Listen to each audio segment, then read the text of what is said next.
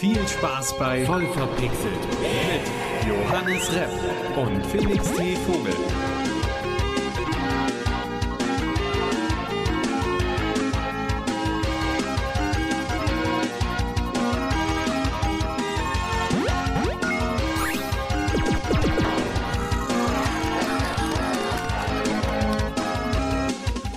Herzlich willkommen, seid uns gegrüßt zu Voll verpixelt. Mir gegenüber der Johannes Rep-Dude da, also der, der mit, mit mir den Podcast macht. Hallo Johannes. Ja, und mir gegenüber so ein Kappenheinz, so ein, so ein Felix Vogel. Nein, ich möchte gerne Kappenheinz genannt werden. Okay, also Felix Kappenheinz, the, the Cap Vogel. Ja, äh, willkommen zu unserem Gaming-Podcast Voll verpixelt, wo wir aktuelle Gaming-Themen aus der Welt besprechen und ja, heute haben wir wieder eine gut gemixte Tüte von, also ich nehme es gleich vorweg, ein Star Citizen Rant kommt nachher, also ich werde mich ein bisschen über Star Citizen aufregen, so sehr ich es auch liebe. Ähm, wir haben was zum Steam Deck, worauf ich mich sehr freue Ich mich auch. und noch viel mehr. Also, Johannes, was hast du zuletzt gespielt? Boah, das ist eigentlich eine gute Frage. Ich habe mir gedacht, ich krame mal wieder in der guten alten Ballerkiste und da ist mir so ein Call of Duty World of War in die World at War, nicht World- World of War. Genau, World at War. World at War vor die Füße gefallen. Das habe ich nochmal angespielt. Zombie-Modus oder Nee, Singleplayer, ich bin kein, ich bin kein Freund vom Zombie-Modus. Ich habe tatsächlich die alten Call of Duties mal gekauft wegen der äh, Kampagne. Und Hm. hab das jetzt halt wieder so ein bisschen gedillert und hab mir so gedacht, ist geil. Ich finde, die, ich finde, die machen auch eigentlich alle Spaß. Die ganzen alten Call of Duties, die habe ich alle schon mehrfach durchgespielt. Macht Spaß. Es ist halt so wie, wie Popcorn-Kino. Wie als würdest du zu Transformers ins Kino gehen. Genau, so ganz niedrigschwellig. Du wirst beballert mit äh, leichten Informationen. Du hast aber auch eine interessante Thematik, so mit äh, Zweiten Weltkrieg ja in dem Fall. Ja, in dem sonst? Fall sogar ähm, Pazifikkrieg, was ich ja bisher in sehr wenigen Spielen gesehen habe. Also ich bin ja so ein kleiner Geschichtsnerd.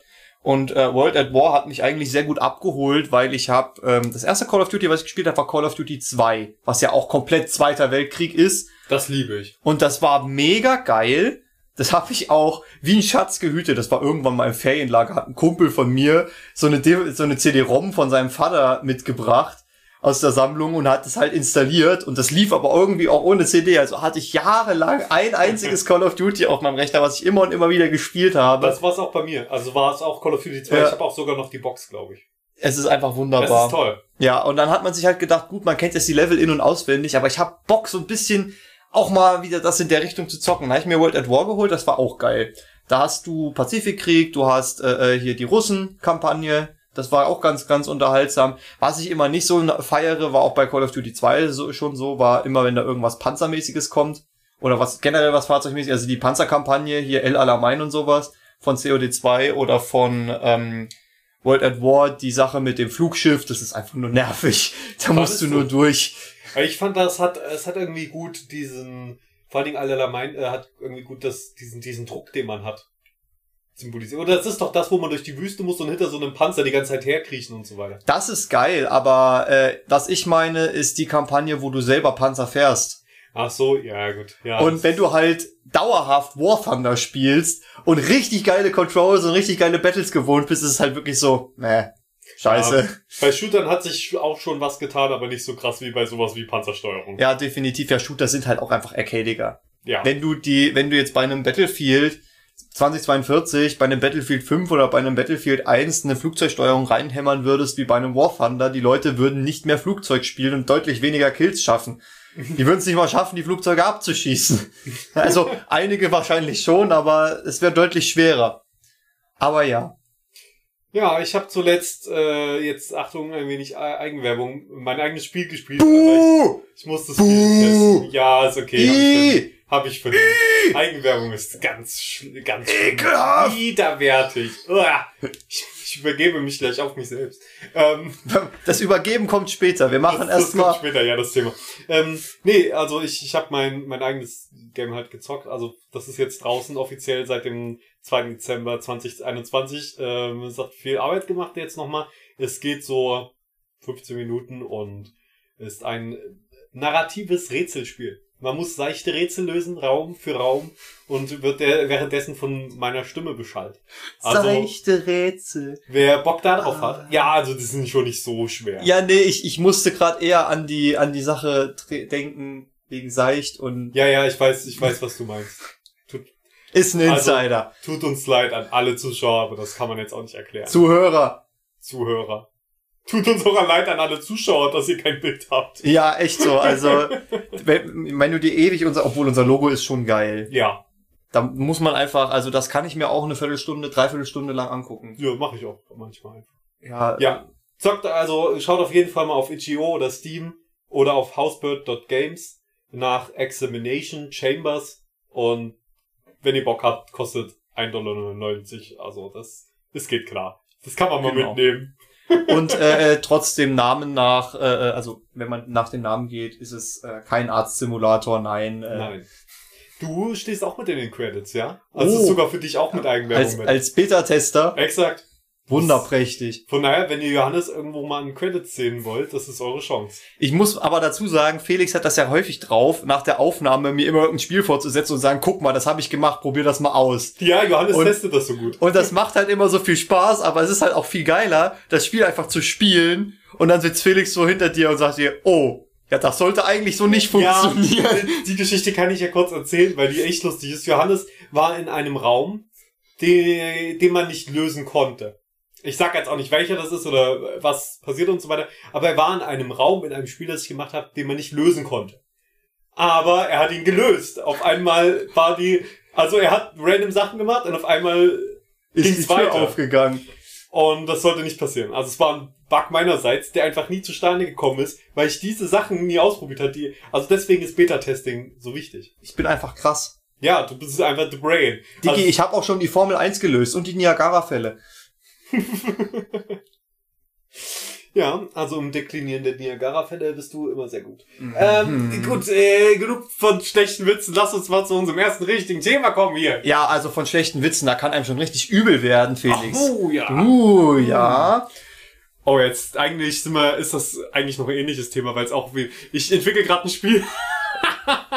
ähm, in Virtual Reality, wo man sich in Schwerelosigkeit bewegt, das davon habe davon hab ich ja hier schon erzählt. Und da, naja, ich sag mal so, man muss viel mit Rotation und, und so weiter programmieren. Und da, wenn da dann Fehler passieren, während man schwerelos ist, wird man da gerne mal wild rumgewirbelt. Weil da macht halt ein Programmierfehler nicht, dass irgendwas Blödes auf dem Bildschirm passiert, sondern dass sich halt die Welt um dich rumdreht und verzerrt und ganz, ganz, in ganz schlimme Dimensionen kommst. Und wenn du das halt einen halben Tag machst, ähm, weil du gerade an diesem System arbeitest, was das beeinflusst, ähm, ja, ich saß dann wirklich vor meinem Rechner und alles hat sich gedreht.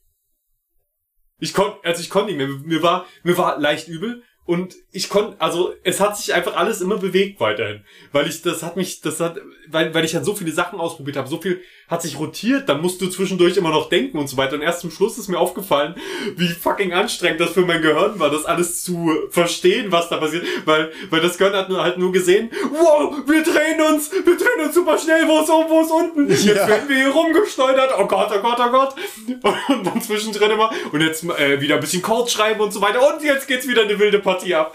Und ja, das war dann, ich bin nicht sehr anfällig für Motion Sickness, aber das war in dem Fall dann wirklich einfach mal zu viel. Ich wollte es ja erwähnen, weil ich so, weil ich so lustig fand, dass ich dann wirklich außerhalb von VR saß und sich quasi alles gedreht hat, weil mein Gehirn immer noch versucht hat, die Rotation in VR auszugleichen. So. Also Felix sitzt dann in seinem kleinen Folterkämmerlein und versucht eigentlich nur sich an die Grenzen zu bringen. Ja. Irgendwann finden wir ihn mit einem halb heruntergezogenen VR-Headset. Seine Augen drehen sich immer noch wild im Kopf um sich selbst. Und dann flüstere ich leise, ich hab's geschafft. Es war so. Ich habe Gut. Gott gesehen. Ich habe Gott gesehen. Ja, irgendwie sowas. Ähm, also Leute, checkt VR aus, aber seid vorsichtig, wenn ihr VR programmiert, also Ja. Sachen in VR programmiert. Ich habe tatsächlich mal mit einer äh, Kommilitonin zusammen letztes Semester eine Facharbeit über Motion Sickness geschrieben. Das war eigentlich mega interessant. Ich habe es dir zwar schon mal erzählt, aber Mhm. wir machen jetzt trotzdem mal einen kleinen Exkurs, einfach damit der Zuhörer jetzt auch mal einen Lerneffekt hat. Tut mir leid, ich kann ja auch noch erzählen, wie ich es gecodet habe. aber Oh, Vermutlich interessiert das keinen. Ja, ähm, und zwar, äh, warum einem bei der ganzen Geschichte schlecht ist, es äh, gibt eine Theorie ähm, oh scheiße, war das Stoffregen? Nee, es war glaube ich nicht Stoff. Ist auch egal. Ähm, die ähm, besagt hat, dass ähm, also das Gehirn ist ja verwirrt aufgrund Konflikt äh, in Konflikt stehender Signale. Beispielsweise Gleichgewichtsorgan sagt, hier wir wir sitzen oder wir stehen und Augen sagen, nee, Digga, wir drehen uns und sind voll voll am abgehen. Ja. Und das Gehirn geht aber nicht davon aus, dass die Signale irgendwie ähm, falsch wahrgenommen werden, weil du wirklich unterschiedliche Eindrücke hast, sondern das Gehirn denkt, okay, die Signale passen nicht zusammen, irgendein Organ scheint gestört zu sein, wir sind vergiftet. Und leitet dann das Entgiftungsprotokoll ein, aka Schwitzen und Erbrechen. Weshalb einigen Leuten bei VR-Spielen schlecht wird. Also es Und sie sehen und sie schwitzen. Genau, Ja. genau. Ähm, also das ist eine von, Theo von den vielen Theorien. Ich ähm, muss dazu sagen, es gibt wohl noch keine Theorie, die hundertprozentig belegt und begründet, warum bekommen wir Motion Sickness, was genau löst das aus, welche biologische äh, wissenschaftliche Erklärung gibt es da. Aber es gibt viele verschiedene Erklärungsansätze und ähm, einige gehen oder die meisten gehen in eine ähnliche Richtung. Es war schon ganz interessant, sich in das Thema reinzuarbeiten. Und das, also ich finde, das ergibt doch total Sinn. Ja, aber jetzt, jetzt fühle ich mich mega gebildet hier. Boah, ich habe eine Facharbeit geschrieben. Darf ich, darf ich sie, Rezitieren. genau, darf ich sie bitte in mein, in mein, äh, ähm, na, in meine wissenschaftlichen Erkenntnisse einführen? Danke, Ja. dass du uns eingeweiht hast, auf jeden Fall. Gerne, immer wieder gerne, immer wieder toll. Aber Felix, In VR kann man sich auch verletzen. Wollte Das ist gerade mir zwar sagen. nicht passiert, aber dir leider. genau. Felix wollte mich in die Oculus Quest 2 einführen. Wollte dir mal zeigen, wie es wie es da drin so ist. Genau, das ist äh, direkt nach der letzten Aufnahme passiert und ich habe halt ein bisschen gedillert und gedillert. Ich habe Blade and Sorcery gespielt. Ein Und Schwertkampfspiel, das hatte ich, hatte ich, das hatte ich da, letztes da haben wir Mal letzte vor. Folge drüber gesprochen. Genau. Und ich hatte halt so einen geilen Wikinger-Schild und ein Schwert. Das Problem ist nur, ich bin auf die Steuerung nicht so hundertprozentig klar gekommen, weshalb ich ab und an mein Schwert hab fallen gelassen. Und da stand der Gegner aber vor mir und ich hatte halt mein Schild und wollte dann damit die Fresse einhämmern und hab dann dabei Felix sein äh, Lego-Regal erwischt. Du hast sogar beide erwischt. Du hast mein Lego und mein DVD-Regal gleichzeitig geschlagen. Uh, das ist natürlich noch besser. Das Problem war nur, ich habe die ganze Kraft auf meinen Zeigefinger Ja. übertragen, weil der war der einzige Punkt, der zwischen Controller und Regal gelandet ist. Ja. Und ich habe halt mit schön viel Schmackes zugehauen. Zeig mal her, wie er aussieht. Er ist immer noch ein bisschen blau. Ja, er ist blau, breit geschlagen, ist ein Blut. Genau, Blut, Knochensplitter. Das ist Ich weiß gar nicht, wie du noch stehen kannst. ja, ey, also ich meine, ich habe mir quasi den halben Unterarm perforiert bei der ganzen Aktion. Das, Er, ist, er hat, er, basically hat er nur noch die Hälfte seines Körpers jetzt. ja, ich, ich habe mich einfach, ich habe einfach gegen das Regal geschlagen und habe sofort angefangen, mich aufzulösen. Das ist wieder wie bei Endgame, nee, nicht wie bei Er wurde so ähm, zur Hälfte ins VR-Headset gesaugt. Nicht wie bei Endgame, wie hieß der Film davor? Infinity War. Exakt. Kleiner exakt. Spoiler für Infinity War, ja, sah genau so aus. Einfach als ich es gegen das Regal geschlagen habe, wie war, als, als Thanos gesnappt hat. Ja.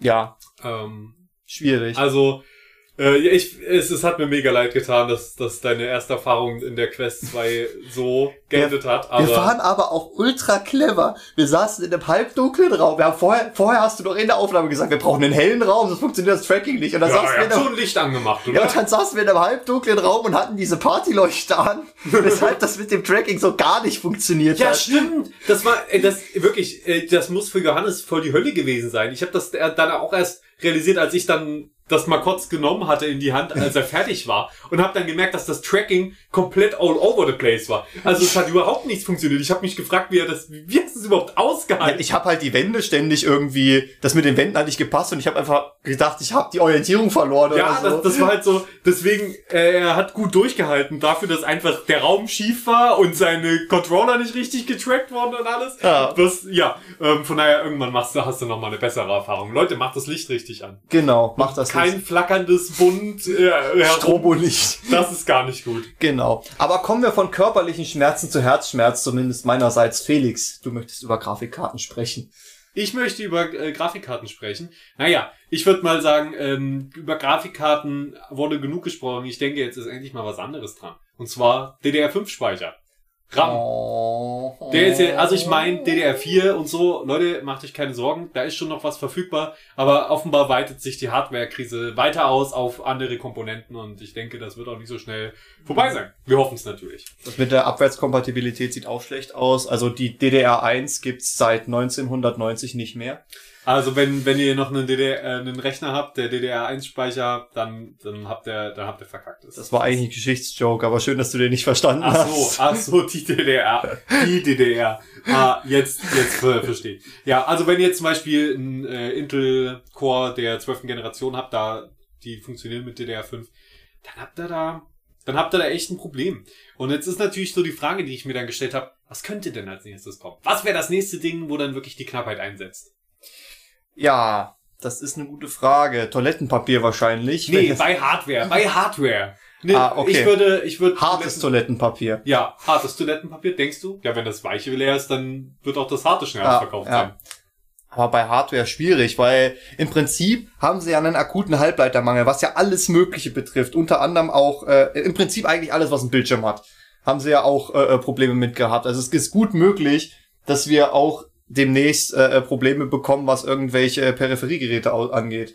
Also ich sag Festplatten. Das kann auch sein. Ich sag, bald äh, kommt die große Speicherknappheit. Bald kommt die, kommt dann, dann geht's los. Leute. Also mit Grafikkarten und so weiter, da sind die Leute ja vielleicht noch, da sind sie noch okay mit. Aber wenn sie ihre Pornos nicht mehr runterladen können und ihre Spiele nicht mehr speichern können und ihre Familienfotos nicht mehr teilen können und andere Dinge, das gibt's ja, das geht ja mal weiter. Alles braucht ja Speicherplatz. Also da, da habe ich wenigstens gut vorgesorgt mit meinen 6,128 Terabyte. Das ist ja wenig. Das reicht. Also mir reicht das nicht. ich glaube, mein Rechner hat inzwischen, er nähert sich den 30 Terabyte an. Ja, gut.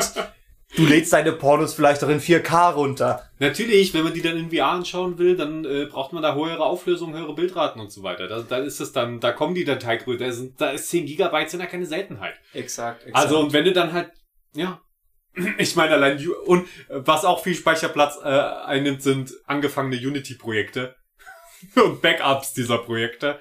Also, ja. Gut.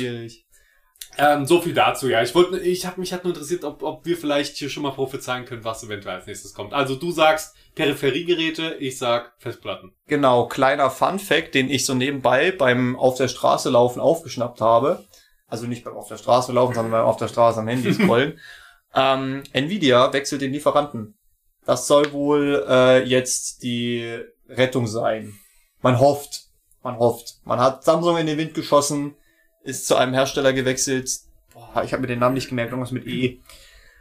Ähm, vielleicht könnte das besser werden. Handel. Ähm, aber in dem Artikel stand auch drinne, ja, die Kapazitäten könnten ab Mitte 2022 für die Produktion von Nvidia frei werden. Da hab ich mir gedacht, ja, Ah. alles klar, das, das dauert noch.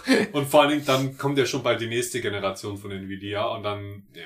Ja, das fand ich auch geil. Das ist ziemlich verwirrend. Die haben nämlich gesagt, also mit hier RTX 4000, mega geil, aber es gibt ja schon eine 4000er Reihe, die Render-Grafikkarten, die eignen sich halt gar nicht zum Zocken. Und jedes Mal, wenn du was äh, zur, zur RTX 4000 lesen willst, werden dir erstmal diese ganzen Render-Grafikkarten Mhm. angezeigt. Tja, jetzt ich das Thema wieder künstlich in die Länge gestreckt. Nein, nein, alles gut, alles gut. Ich habe da gerne noch ein bisschen drüber geredet. Wunderbar. Fantastisch. Kommen wir jetzt zu einem Nee, ich brutalen... würde gerne noch ein bisschen st- Ach so, strecken. so, wir müssen es noch unangenehmer machen. Ja. Mega Oh, bitte mach weiter. sexy. Nein, bitte mach jetzt das nächste Thema. bitte moderier es an. Johannes, Alles ich halte dich aus. Wir- Okay, also wir kommen zu einem Streit. Oh. Ja. Okay, Johannes, ich hasse dich. Ja, äh, Ich hab dich schon immer gehasst. alles klar, alles klar. Ich meinte eigentlich Take Two und und und Hell's Ja, Studios, aber Die hassen dich auch. nein. Nein, wir lieben dich alle. Joseph Fares ist sehr nett gewesen, als wir bei dem Event waren. Oh, jetzt kommt er wie jetzt Poster hier wieder rum. Ich war Videospielredakteur. Ja. Na, pass auf. Ich habe ja schon das eine oder andere Mal über so ein kleines Spiel geredet, das habe ich vielleicht mal nebenbei in der Aufnahme fallen gelassen. It Takes Two. Ist immer noch geil. Das Ganze kommt von Haze Light Studios, die, der Publisher war Origin. Und äh, Haze Light Studios hat jetzt ein kleines Problem mit dem Publisher von GTA. GTA gehört nämlich zu Rockstar und Rockstar gehört zu Take-Two. Und jetzt lass mich raten, It Takes Two wurde angeklagt, weil es irgendeinen Charakter aus GTA verwendet. Nein. Take Two und It Takes Two ist viel zu nah aneinander. Wenn die jetzt Oh, noch anfangen, Nim 2 zu verklagen, dann hört's auf. Ja, das würde ich dann nämlich auch mal sagen. So, was ist denn dann da? Ja, Stork, du kannst einpacken. Also, ja, Take-Two, wem das nichts sagt, also den gehört übrigens nicht nur Rockstar, sondern auch Gearbox und 2K zum Beispiel. Also 2K hier die Rockstar, ach, die, die Rockstar-Jungs, meine Fresse. 2K hier die Borderlands-Jungs und Mädels oder Bioshock zum Beispiel. Das ist wie die, das äh, Pray, the, Pray for the Gods oder so hieß das. Und es war zu nah an dem Videospieltitel Spieltitel Prey dran. Hm, Das Ja. war nicht mal gleich geschrieben. ja, ich weiß, aber das sind halt so, so Geschichten, das kommt ja häufiger vor. Meta zum Beispiel, Facebook heißt ja jetzt Meta, ähm, haben, haben auch schon wieder ein paar Klagen kassiert, weil es andere Unternehmen gibt, die sich auch Meta genannt haben, aber in komplett anderen Ländern mit komplett anderen, in komplett anderen Branchen tätig sind. Die haben auch, äh, in Deutschland hat irgendeiner das Symbol schon gehabt, in grün, Mhm. und die wollten sich aber gar nicht rumstreiten, weil sie Schiss vor Facebook gehabt haben und haben einfach ihr Logo geändert. Das ist schon ziemlich, ein ziemlich gefährliches Fahrwasser, diese ganze Markenrechtsgeschichte. Ja, definitiv. Und das ist jetzt, also das finde ich nicht nur, dass es lächerlich ist. Ich meine, die müssen ja ihre Markenrechte schützen. Ansonsten verlieren sie die. Das ist, das Ja. ist ja klar. Aber Take Two und It Takes Two. Das eine ist ein normaler Satz, der als Ja. Titel für dieses Spiel verwendet wurde. Ähm, und Take Two bedeutet ja, ähm, kommt das aus dem Filmischen? Take, Two? Keine also, Ahnung. äh, zweiter, zweiter Take. ich weiß es nicht. Ja, auf jeden Fall. Das ist ja, vor allem, das haben die keine Marketingberatung. Das macht doch nur schlechte. Das ist so ein beliebtes, großes Spiel. Ja. Und, und von einem süßen kleinen Studio. Und dann kommen die an, kommt der Mega-Publisher an und verklagt die. Das ist doch einfach nur lächerlich. Das ist, das ist doch, Das hast du aber nicht. warum? Ja, aber das hast du aber nicht nur in der Videospielbranche. Ferrari zum Beispiel macht sich auch immer wieder beliebt. Die haben schon irgendwelche Stiftungen verklagt. Die haben schon einen Streamer verklagt, weil der sich einen sogenannten Ferrari gebaut hat. Also der hat sich einen Ferrari genommen und hat den einfach mit Nyan Cat Muster vollkleistern lassen und hat ihn halt dann Per, also Per wie Schnurren und Rari genannt. Und das fanden die nicht geil und dieses Ding. Hä, das ist doch voll, das ist ja so. Ja, Hä, Das ist doch gute Werbung sogar für die. Naja, es passt halt nicht zum, zur eigentlichen Seele von Ferrari. Das, Oh das Gott. sind halt immer so Geschichten, die. Ähm, Ja, ich hab, Unternehmen sind bekannt für ihre Seelen. ja, ist schwierig. Aber ähm, bevor wir jetzt ins Politische abdriften, Ja. äh, nochmal zu kurz zu dieser Ferrari-Geschichte lässt sich auch auf Take Two spiegeln. Ähm, ich habe da mal einen Meinungsblogger zu gesehen, der äh, sinngemäß gesagt hat, man kann es schon in irgendeiner Form verstehen, weil wenn sie halt nicht gegen jede potenzielle Markenrechtsverletzung vorgehen und dann wirklich mal eine Markenrechtsverletzung vorliegt und die dann die Leute verklagen, können die mit dem Finger auf andere Fälle zeigen und sagen, hier, warum habt ihr da nichts gemacht? Ja. Aber bei dem Beispiel von Take Two und It Takes Two ist das dann doch schon grenzwertig. Wie gesagt, Stork kann schon mal einpacken, weil wenn die wegen dem 2 verklagt werden von so einem Riesenhersteller, haben die ein Riesenproblem. Oder du kriegst demnächst, wenn du irgendwas von Rockstar bestellst, ein paar Bonbons mitgeliefert. Das wäre eine schöne Einigung. Oh ja, oh ja. Ähm, ja, das ist, es ist schlimm, dass Markenrecht überhaupt so funktioniert, weil das so viel Innovation bremst und ich meine, der Name It Takes Two, das ist halt, weil dieses, man dieses Spiel zu zweit spielt. What the fuck? Ja, einfach Okay. ja. Und ich kann mir vorstellen, dass Take Two mindestens drei Mitarbeiter hat und nicht nur zwei. Das stimmt, das stimmt. Tja, also so viel dazu. Lass uns mal lieber zu Indie Games, wo es ein bisschen ruhiger ist, hoffentlich. Nein, das ist nicht. Die sterben. Oh, sie sterben. Also nicht Johannes, ganz, ich aber mach Indie Games. Sag mir jetzt nicht, dass sie sterben. Na, pass auf. Du hast ja gerade von äh, äh, Examination Chamber geredet, ne? Ja. Es gibt doch bei Steam dieses wunderschöne Feature, das Ch ein Spiel Chambers. Das sind Chambers, mehrere. Chambers, Chambers, Camemberts. Ja, genau. Ähm, bei Steam gibt's ja dieses wunderbare Feature, wenn du ein Spiel gekauft hast, innerhalb von, ich glaube, drei Monaten und wenn du es bis dahin nicht länger als zwei Stunden gespielt hast, kannst du es wieder zurückgeben. Das Problem bei vielen Indie-Spielen ist aber, dass die teilweise gar nicht zwei Stunden lang sind. Dass du das innerhalb von einer Stunde, anderthalb Stunden durchzocken kannst und dann gibt's viele Leute, die sagen, gut, dann gebe ich halt wieder zurück und kassiere die Kohle wieder ein. Und das ging jetzt schon so weit, dass ein Stich, äh, ein Entwickler, äh, Stichwort Emika Games, die mussten deswegen sogar schon dicht machen, weil die einfach keine Kohle mehr rankriegen. Die Leute zocken deren Spiele und geben sie dann wieder zurück. Das ist ja frech. Das ist schwierig. Das ist schon ziemlich schwierig.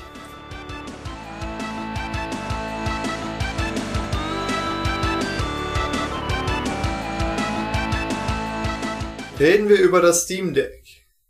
Nein, wir reden jetzt nicht über das Steam Deck, Johannes.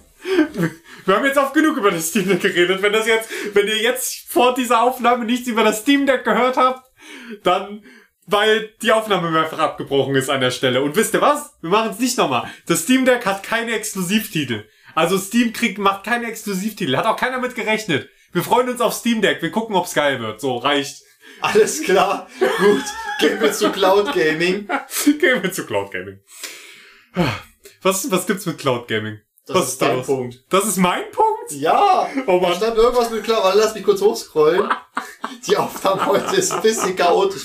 Hier. Game Pass, Handheld, fungieren. Genau, Genau. okay. Also pass auf, pass auf. Es ist so, dass eventuell Game Pass ja auch eine Streaming-Funktion mit äh, dann anbietet, dass man die die Spiele, die man dann über Game Pass, den Microsoft Game Pass, Xbox Game Pass hat, dann auch streamen kann auf mobile Endgeräte und dass es dann vielleicht auch ein extra Handheld gibt von Microsoft nur zum Streamen. Der hat nicht so eine, hat keine starke krasse Hardware mit verbaut, so wie das Steam Deck, sondern, also nicht, dass die jetzt super krass und hart ist, aber sie ist mit verbaut, so, also man kann da drauf Spiele spielen, sondern dass man einfach die Spiele direkt da drauf streamt. Und Streaming-Technologie für Spiele, haben wir ja gesehen, kann richtig in den Arsch gehen, wie Google Stadia, also kann ja, kann ja auch nicht so gut abheben, aber zum Beispiel äh, der Microsoft-Dienst zum Spielestreamen ist ganz gut. Und ich habe hab dann so, so drüber nachgedacht und ich könnte mir das sehr gut vorstellen, dass man eine sehr leichte, flache Konsole hat, die wirklich nur ein Bildschirm ist, super bequem zu tragen, kompakt und dann werden einfach die Spiele da drauf gestreamt, weil wenn die Leistung da ist, also die Internetleistung. Wo, wozu braucht man dann noch was anderes? Das, man könnte es so günstig anbieten. Man kriegt, die, die Firmen haben ein Abo-Modell, wo sie immer Geld bekommen. Quasi das, was Google Stadia auch machen wollte. Nur verknüpft mit einer Spielebibliothek, die schon ein bisschen besser ist als alles, was Google Stadia angeboten hat. Die Frage ist, wie funktioniert das dann mit dem Internetzugang? Muss ich mir dann jedes Mal einen WLAN Access Point suchen? Oder Ja. habe ich, wäre natürlich geil, wenn da eine SIM-Karte drinne ist. Exakt. Aber auch da wäre ich skeptisch, weil ich kaufe mir kein Gerät, was ich nur benutzen kann, wenn es online ist und was, wo, wo ich immer auf Gedeih und Verderb der A, deutschen Netz, Netzinfrastruktur ausgeliefert bin und B, deren Serverkapazität. Ja, aber eben genau an dem Punkt sind wir halt hier in Deutschland sehr skeptisch, weil wir eben instabile Verbindungen haben. Wir haben viele Funklöcher, wir haben nicht überall die gleiche Stärke vom Internet und eine hohe Latenz dann auch noch oft dazu. Aber in anderen Regionen der Welt, in, ich sag mal so ziemlich jeder anderen Region der Welt, ist das, ist das nicht so. Da hat man bessere Internetverbindungen. Und ich, ich denke, das kann abheben. Ich glaube auch, das würde in Deutschland abheben. Ich glaube, das wäre, auch Google Stadia wäre vielleicht sogar was geworden, äh, wenn die Infrastruktur schon da wäre. Und stell's dir vor, du gehst in den Laden, du zahlst 20, 30 Euro im Monat und kriegst dein Handheld mit quasi einer SIM-Karte schon drin, die einfach, also quasi, das ist halt der, der, die Schwelle, die überschritten werden muss. Das ist dieses, du kaufst diese Konsole und, oder du, du bezahlst ein monatliches Abo für diese Konsole. Äh, ich sag gar nicht, dass ich das cool finde, so Abo, Online-Streaming, ich habe auch lieber alles so am, am Standort, aber ich glaube, äh, du kannst doch jemanden viel einfacher verkaufen. Hier, da hast du 200 Spiele drauf, super Qualität, nimm's mit. 30 Euro im Monat. Ich glaube, viele Leute würden das machen. Ich würde es auch ausprobieren. Also wenn du bei den 30 Euro im Monat die Konsole mit drin hast, wäre wahrscheinlich auch nicht verkehrt. Aber da Vielleicht, wäre vielleicht kaufst du auch das Gerät und zahlst dann nur den Game Pass. Ja, aber trotzdem, ja, hm. Ich bin da trotzdem ein bisschen skeptisch, weil auch, ähm, also ich sag nicht, dass es sich nicht durchsetzen würde. Wenn man es richtig angeht, wahrscheinlich schon. Aber äh, ich glaube, es ist schwer, einen Gamer an ein Abo-Modell zu gewöhnen. Da fällt mir auch aktuell nur Blizzard mit World of Warcraft ein, die das wirklich über lange Zeit hin gut geschafft haben. Aber wir zahlen Abos für Netflix, für Amazon Prime, für, für alle möglichen Dienste in der Richtung. Ähm, zeig mir den, der wirklich ein Gaming-Abo hat. Dass er, Also Xbox Game Pass haben viele, weil eben die Spielebibliothek so groß ist und so gut. okay, dann habe ich es falsch formuliert. Ich meinte PC-Gamer. Auch da. Ich hatte, selbst ich hatte eine Weile lang den Game Pass. Echt? Hast du Ja. auch regelmäßig genutzt? Warst du zufrieden mit? Äh, Ich meine, ja, vor allem ähm, zu der Zeit der Beta hat das ja noch mal weniger gekostet. Da war das sowieso noch mal okay. Aber ich, ich finde, dass ich, ich zahle trotzdem lieber einmal einen Preis und kann dann das Spiel so viel spielen, wie ich will und immer und das kann mir nicht weggenommen werden. Ich, das ist immer für mich äh, noch der sehr kritische Punkt, dass man eben auch nicht weiß, was kommt der nächsten Monat. Nächsten Monat kann ja das Spiel, was du zockst, nicht mehr da sein. Ja. Das ist halt so der Hauptnegativpunkt. Ähm, aber die Spielebibliothek, vor allen Dingen für Leute, die einsteigen in Spielen, die jetzt nicht so bedacht darauf sind, sich eine Bibliothek aufzubauen, die sowieso nur das Aktuellste gerade immer zocken. Oder halt mal einen Klassiker oder sowas dazwischen schieben. Für die ist das halt perfekt. Ich glaube gar nicht, dass wir so krass die Zielgruppe sind. Wir haben ja auch Gaming-PCs und so. Aber wenn du keinen hast und dann sagt jemand, du kannst all die Spiele, die deine Kumpels auch spielen, kannst du auch spielen. Hier, bezahl unser Abo für im Monat und hier kannst du noch für 30 oder für 100 Euro dieses Streaming-Gerät noch dazu kaufen, kannst du nämlich dann auch unterwegs zocken. Also, und die, die SIM-Karte muss ja gar nicht vollumfänglich sein, die da quasi verbaut ist, sondern das muss, die muss ja nur, die wird dann quasi nur exklusiv für Game Pass benutzt. Also nur für die, für das Spiele-Streaming. Und ich sehe da schon viel Potenzial. Ich kann, ich kann mir das gut vorstellen, dass das abheben könnte. Ähm, und äh, natürlich im gleichen Atemzug wird das, wirst du es dann ja auch auf dem, ähm, deinem Handy benutzen können. Konntest du ja jetzt schon, kannst du jetzt schon. Ähm, also ich, ich sehe da viel Potenzial, dass das einfach so plattformübergreifend wird. Und irgendwann fühlt man sich dann einfach dumm, wenn man es nicht hat, glaube ich. Wenn du zehn Geräte hast, wo du es theoretisch benutzen könntest, wenn dann vielleicht noch VR-Spiele angeboten werden und du mit der Quest 2 das benutzt oder so, oder der Quest 3 oder 4 dann, da, dann denkst du dir irgendwann, ja doch, die 10 Euro im Monat ist es wert. Genau wie man sich jetzt äh, vielleicht bei Netflix denkt oder bei Amazon oder bei Sky. Ich, ich bin kein Freund von Sky, aber ähm, bei nicht, so ja. vielen Streaming-Diensten denkt man sich ja, doch, das Geld, das lohnt sich schon im Monat, äh, im Monat das gucke ich ja auf der Bahnfahrt, dann gucke ich abends ins Bett noch manchmal, manchmal auf dem Fernsehen. Und ab dem Punkt ist es dann halt so, ich, ich glaube, da macht einfach Klick und man akzeptiert es einfach. Ja, aber Amazon ist deutlich billiger.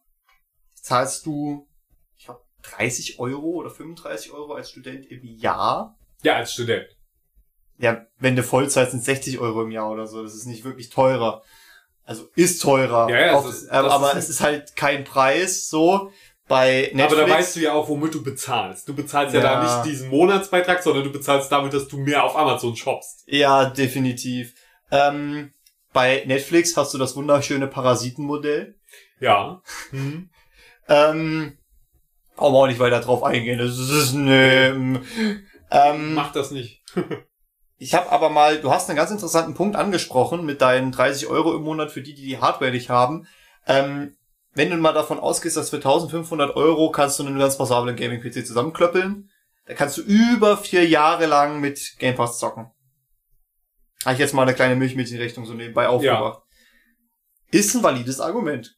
Finde ich, finde ich, ist äh, vielleicht auch äh, dann deutlich interessanter für die Leute, die ähm, also für Jugendliche, die das vielleicht von ihrem Taschengeld bezahlen wollen. Also, ja, vielleicht Jugendliche, die 30 Euro Taschengeld hätte ich auch gerne gehabt. Das wäre ziemlich heftig gewesen. Ähm, Aber ich meine, äh, sowas, eher so, das, so das ist eher auch noch was, Ja. wo die Eltern mal sagen, okay, das bezahlen wir dir im Monat vielleicht so. entweder das oder halt die, die sich dann nebenbei mit Schülerjobs so Geld verdienen. Ja. Da ist es wahrscheinlich leichter, 30 Euro im Monat aufzubringen, als lange auf eine, auf eine fette Gaming-Schüssel hinzusparen. Und wie lange ich auf ein äh, DS-Spiel oder so hingespart habe. ja, ja. Also das von daher Im Endeffekt ist, im Endeffekt ist eh das meiste Taschengeld für Lego draufgegangen. Nee, tatsächlich für Videospiele, glaube ich, hauptsächlich. Ich habe mir nicht so viel Lego gekauft. Ich habe mir sehr viel Lego gekauft. Jetzt kaufe ich mir viel Lego. Jetzt, jetzt kaufe ich nicht mehr viele, jetzt kaufe ich viele Videospiele. Ja, siehst du, wir haben, wir haben so ein bisschen einfach, wir machen das ein bisschen umgekehrt durch.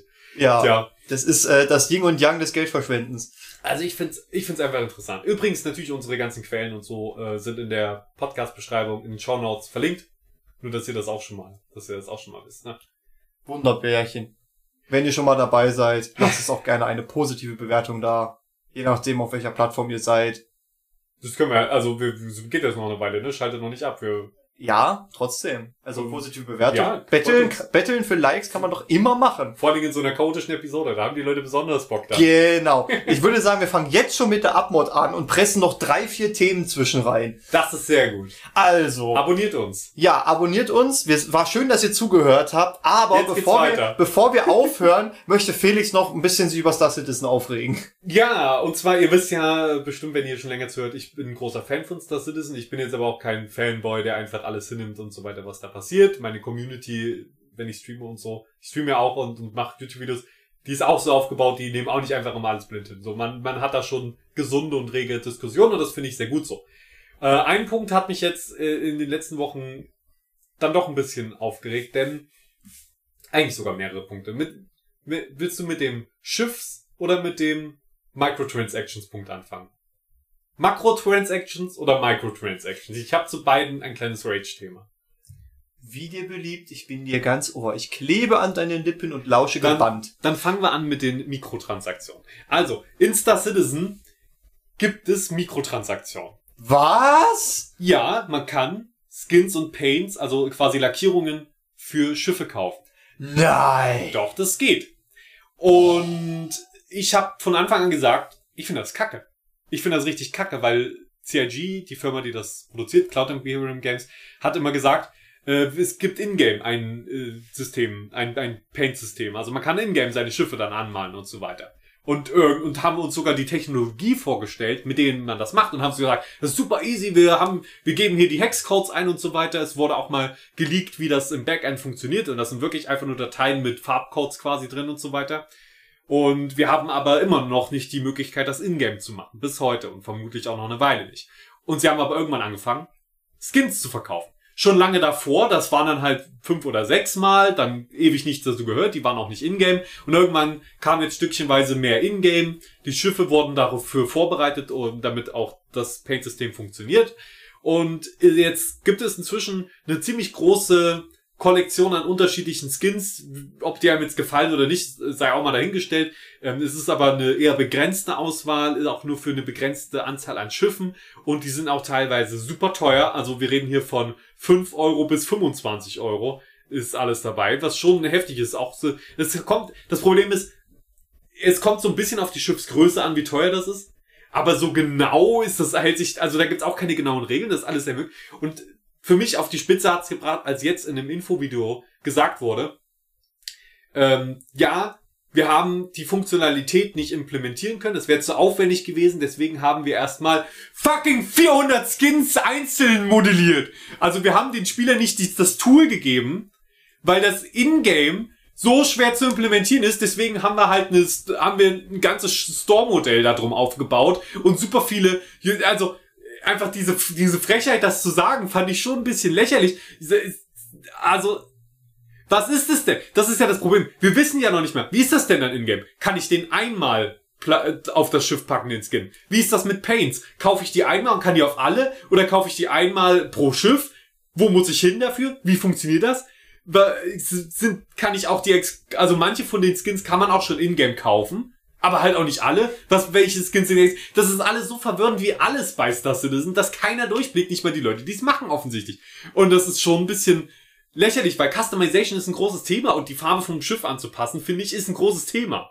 Ich finde, das ist ein großes Thema. Aber das, sie finden schon eine Lösung, das ist schon okay. Ich denke, ich, ich will nur die Co Community auch dazu anheizen, dass sie auch was dagegen sagt, weil dafür ist es doch ein Open Development. Dafür sind wir doch da, dass wir da gerade sagen, nee, das ist jetzt, das geht zu weit, das ist zu scheiße. Ich weiß, ihr müsst irgendwie an Geld kommen, aber an, de an dem Punkt, das, das reicht jetzt. So, jetzt kommen wir zum zweiten Thema, Johannes. Jetzt geht's um die großen Transaktionen. Da kam jetzt nämlich ein neues Schiff. So, ich lass dich gar nicht zu Wort kommen hier. Da kam jetzt nämlich ein neues okay. Schiff raus. Neue Concept Sale. Das bedeutet, die stellen ein Schiff vor und irgendwann in der Zukunft wird's dann produziert. Diesmal war es traditionsgemäß zur Intergalactic Aerospace Expo wieder ein großes. Ist ein großes Ingame-Event, das auch super war wieder dieses Jahr. Sehr unterhaltsam. Könnt ihr gratis Star Citizen spielen, ist jetzt schon vorbei. Schaut da nächstes Jahr rein. So. Aha. Und Oho. das, dieses große Schiff, ich glaube, äh, 750 Dollar kostet das. Ja, Johannes Augen werden ganz groß. Ähm, und es wurde betitelt, also es ist ein Exploration-Schiff. Und zwar ähm, das eines der größeren jetzt oder das größte mit ähm, reine Exploration-Schiff. Und Exploration ist natürlich in einem Space-Game was, wofür sich viele Leute interessieren. Und es gab schon ein sehr großes. Die Carrack. Einige Leute, einigen Leuten wird's vielleicht was sagen. Und da wurde immer gesagt, die Carrack ist das beste Exploration-Schiff. So, es ist Top-Tier, das ist das vom, es ist ehemalig vom Militär, jetzt dürfen es äh, zivile Leute benutzen, bam, bam, bam, und geiles Schiff, alle, seit, seit, ja, ja, jetzt fast einem Jahrzehnt ist die Carrack quasi das Nonplusultra. Die Spielmechanik ist noch nicht mal drin im Spiel. Die ist noch nicht drin. Wir wissen noch nicht mal, wie Exploration aussehen wird. Keine Ahnung. Und jetzt kommt CIG an, bringt ein neues Exploration-Schiff raus. Alle, oh, super geil. Das kann alles. Das ist die eierlegende Vollmilchsau, die es nie geben sollte. Die Vollmilchsau. Sagt man das nicht? Eierlegende Vo Wollmilch. Woll, Wollmilch. Wollmilchsau. So. Das wurde immer gesagt, dass, die, dass es sowas nicht geben soll. Es sollte kein eines Schiff geben, das alles kann. Und das hat jetzt alles. Eine Raffinerie, das kann sich selbst versorgen mit quasi äh, Treibstoff. Hat einen Hangar drin. Medical, Medbay, Frachtraum. Super, alles geil. Ist auch alles cool. Bis zu dem Punkt gehe ich auch noch mit. Ist ja schön, dass es die ganzen Features hat. Und dann bringt CIG ein Infovideo raus, wo sie sagen, das ist der Carrack Killer. Also das Exploration-Schiff, was vorher das Beste war. Und jetzt sagt CIG, das hier ist das Schiff, was teurer ist und was euer aktuelles Top-Schiff quasi, also das ist euer Schiff, das, was ihr schon habt, das ist scheiße. Aber hier, das, was nur 100 Euro mehr kostet, das ist richtig geil. Und sie sagen auch nochmal, das ist das allerbeste Exploration-Schiff. Das ist nur Marketing-Sprech. Ist es klar, irgendwelche Nachteile wird es haben, aber es wurde komplett nicht darauf eingegangen, was sind die Nachteile von diesem Schiff und es, es ist einfach, ich, ich versuche einen Vergleich zu finden. Es, es ist, als ob du dir ein Auto kaufst und dann kommt jemand mit einem Auto, das Reifen hat, vorgefahren und sagt, also für 100 Euro mehr kannst du das hier mit Reifen haben. Es wäre doch besser, oder? Und du sagst so, ja, aber warum hat denn meins dann überhaupt erst keine Reifen? Und offenbar wisst ihr nicht, wo, wofür ein Auto da ist zum Fahren. Warum hatte das keine, warum hat das jetzt Reifen? Braucht man das, braucht man das nicht? So, als ob man Autos verkaufen würde und wüsste noch gar nicht, wie überhaupt ein Motor funktioniert. Denn wie gesagt, die, die, wie kann man sagen, dass etwas das Beste in etwas ist, wenn man noch nicht mal weiß, wie das Gameplay dazu funktionieren wird. Ähm, und das, das war nur ein kleines Rant-Thema. Ich liebe Star Citizen trotzdem noch. Macht sehr viel Spaß. Ich stream's auch heute wieder. Ich habe wirklich richtig viel Bock. Ähm, und äh, ich, ich versink da total in der Welt. Wirklich auch das aktuelle Patch ist ganz fantastisch. Hab da sehr viel Spaß mit. Ähm, aber die Sales-Praktiken, die Marketing-Praktiken sind wirklich, also die, die, die machen auch ein schlechtes Image jetzt. Also das neue Schiff hat keine Reifen. Nein, hat es nicht, tatsächlich nicht. Alter, holst du auch mal Luft, wenn du dich über irgendwas aufregst? Ey, das tut mir voll leid, ja. Ich Nein, wollte, ich- ich, wollte so schnell durchbringen. Ich, ich war gerade gebannt, äh, also es war, es, scheint dich ziemlich mitzunehmen. Ja, ich meine, du musst überlegen, ich stream das ja sonst zwei Stunden und, und, und spreche darüber. Da jetzt mal kurz das komprimieren, das geht schon. Ja, vor allem, je, je mehr wir in eine Aufnahme kriegen, desto besser. Wir wissen nicht, ja, toll, toll, toll, Klopf auf Holz. Ja.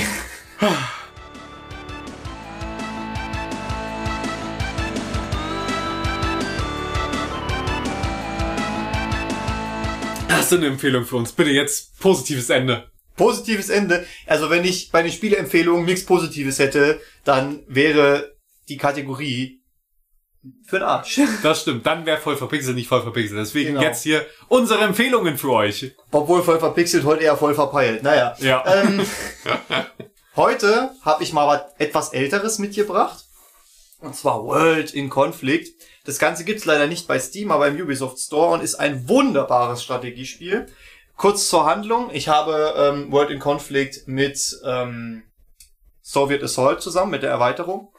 Und ähm, das Ganze ist ein Strategiespiel, ein Echtzeitstrategiespiel, äh, zu Zeiten des Kalten Krieges mit der alternativen Handlung, dass der Kalte Krieg äh, zu einem heißen Krieg wird. Und ähm, Das heißt, alle ziehen sich aus und bumsen. so in der Art. Also die, die Russen fangen an, die Amerikaner zu bumsen. Die Amerikaner bumsen dann natürlich zurück. Also es gibt eine russische Invasion in, äh, in den USA. Und das ist ganz witzig, weil ähm, man hat halt viele verschiedene Einheitentypen. Boah, krass. Weißt, überleg mal, Strategiespiel mit mehreren Einheitentypen. Das ist schon immer innovativ. Boah, ist mega innovativ. Ähm, was ich daran so mochte, ist, es ist halt eins von den Strategiespielen, wo du auf jede Einheit Acht geben musst, wo du Sachen clever kombinieren musst, wo du äh, ganz clever äh, organisch ins Spiel eingepasstes Schere-Stein-Papier-Prinzip hast. Ähm, zum Beispiel Infanterie hat gegen Panzer keine Chance, aber wenn du sie im Wald versteckst, dann sehen die Panzer die nicht und du kannst dann irgendwie mit Panzerabwehrwaffen die kaputt knallen. Dann hast du ja, in, in einem Fantasy-Game wären es die Zaubersprüche, da sind es halt äh, Artilleriebeschuss oder Luftunterstützung, die du anfordern kannst, wo du dann auch wirklich sagen musst, okay, liebes Flugzeug, liebes Napalm-Flugzeug, flieg von da nach da. Damit ich dort eine Napalmspur legen kann und dann musst du halt erstmal die 15 Sekunden warten, weil das Flugzeug muss ja auch erstmal angeflogen kommen und dann musst du gucken, dass in dem Moment nicht aus Versehen noch Truppen in der Abwurfzone stehen. Das ist schon ziemlich, ziemlich chaotisch, ziemlich cool. Ähm, warum ich dieses Spiel empfehle, es hat eine unfassbar geile Story, die auch sehr ähm, fesselnd ist. Es ist, hat eigentlich mehr was von so einem von so einem mehrteiligen Kriegsdrama, weil du hast halt Hm. sowohl auf äh, russischer als auch auf US-amerikanischer Seite immer einzelne Soldaten, die halt ihre Geschichte erzählen, die ähm, dann auch äh, quasi im Gefecht mit dabei sind und dann geht's direkt ins Gefecht über und dann wirst du kriegst du halt deine Befehle und dann ändern sich Sachen auf, auf einmal komplett und es ist einfach mega cool. Eine, ich will nicht viel zu viel spoilern, deswegen ähm, sage ich nur so viel. ähm, Es, es gibt auch ein Level, wo man dann in einer im, quasi im atomaren Ödland kurz nach der Explosion unterwegs Ja, ich wollte gerade sagen, auf dem Bild von, was ich sehe hier vor mir von World in Conflict, da sieht es aus wie ein Atompilz. Gibt's Atombomben in dem Spiel? Es gibt Atombomben in dem Spiel. Ähm, es gibt auch einen Multiplayer. Der Multiplayer, die Server wurden irgendwann abgeschaltet, aber man hat sich gesagt, ey, die Leute finden das so geil, wir machen das jetzt Open Source. Das heißt, es gibt immer noch Fanserver. Wer da Bock auf Multiplayer hat, auch sehr zu empfehlen. Sehr cool. Aber das hört sich nach einem Spiel für mich an. Das hört sich sehr gut Das an. ist wirklich sehr geil. Wir können es auch gerne mal zusammenspielen, wenn wir den Mhm. Multiplayer zum Lauf kriegen. Ich habe mich damit noch nicht äh, befasst. Ich weiß nur, dass es so ist, wie es ist. Gerne, gerne. Ähm, Direkt nach unserem Civilization-Match. gerne. Also nie. Irgendwann in 20 Jahren. Komm mal, nö, schon ein Ja, bisschen früher, mm, bitte. Ja, aber World in Conflict. Hol's dir, zock's mal. Wie gesagt, leider nicht auf Steam verfügbar, aber wahrscheinlich über zig verschiedene andere Plattformen. War auf jeden Fall eins der besten Spiele, was ich je gespielt habe und ich hab's kostenlos gekriegt. Weil Wie alt ist das? Weißt du, von wann das ist ungefähr? Ist das jetzt so aus diesem Jahr oder ist das ein bisschen, Nee, ja ein bisschen nee, länger? nee, nee, die haben den Multiplayer-Support ja eingestellt, weil das Spiel übelst alt war. Also ich denke mal, ich, ich müsste jetzt schätzen, irgendwas um die, zwei, um die 2010 rum. Okay, okay. Cool. Äh, dann auf zu meiner Empfehlung, und zwar ist die ein bisschen was entspannteres. Tower Unite. Was so eine Art Minispielsammlung ist, würde man, könnte man fast sagen. Man erstellt sich einen Charakter, läuft äh, Multiplayer-mäßig, also, oh, also wirklich, man joint auf irgendeinen Server und dann äh, läuft man da rum und geht äh, zusammen auf eine Bowlingbahn oder Minigolf spielen oder ins Kino und kann da YouTube-Videos zusammen angucken. Solche Kleinigkeiten sind da halt, oder man, man spielt ein bisschen Poker und so. Das sind einfach ganz viele Minispiele verbunden äh, über so Hubs, über so Zentren, wo man rumlaufen kann. Man kann sich auch eine eigene Wohnung einrichten, man kann seinen Charakter ein bisschen umgestalten. Aber letztendlich ist es, geht's wirklich nur darum, Spaß mit Fremden oder mit Freunden zu haben. Genau das ist es, Leute. Also wenn, wenn ihr genau sowas sucht, einfach ein bisschen ungezwungen, dies, das machen, wie ihr Bock habt. Ähm, wurde mir auch von einer Freundin ähm, empfohlen, mit der ich das da viel gespielt habe. Und das ist einfach, ist einfach schön. Es wird auch noch entwickelt aktiv, also passiert da auch noch ordentlich was. Und äh, bin bisher sehr zufrieden. Also, wenn man die letzten fünf, sechs Sätze nimmt, könnte man auch meinen, dass du über einen Swingerclub geredet hast. Ey, wer weiß, was in Tower Unite alles möglich ist. Auf jeden Fall. Der Fantasie sind keine Grenzen gesetzt. Also was ich, das erste, was ich gemacht habe äh, in meinem äh, Raum, die nennt man Kondo, glaube ich. Keine Ahnung, was das Wort heißt, aber ähm, da habe ich mir zuerst ein Zimmer genommen und habe den zum, zum hab das zum Partyzimmer gemacht. Oh, ja, hm, Was auch-. Was auch cool ist, man kann dann sogar so eigene Bilder und ähm, Bilder aus dem Internet quasi so an die Wände hängen und so. Ja, ich glaube, das habe ich schon mal gesehen. Könnte man da nicht auch irgendwie in dem Kino quasi zusammen YouTube-Videos und sowas Genau, gucken? genau, das kann man machen. Also das ist, äh, allein, dass es dieses Plugin gibt, das fand ich ziemlich innovativ, ziemlich cool.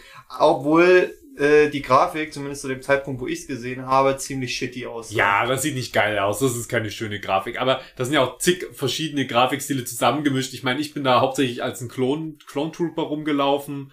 Und dann kommt da der Pink Panther um die Ecke und dann noch ein Anime-Girl. Da drüben kommt eine Katze. Bisschen Also- wie VR-Chat. Genau, es ist einfach komplett random. Und äh, wenn man dann, wie gesagt, ich sag, für ungezwungenen Spaß ist es super. Jetzt nicht für ernsthaftes Role- Roleplay, glaube ich.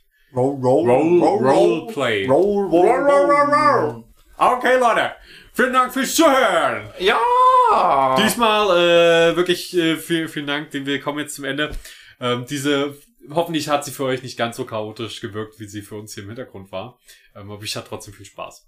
Immer. Es war mir erneut ein inneres Blumenpflücken, mit dir aufgenommen zu haben.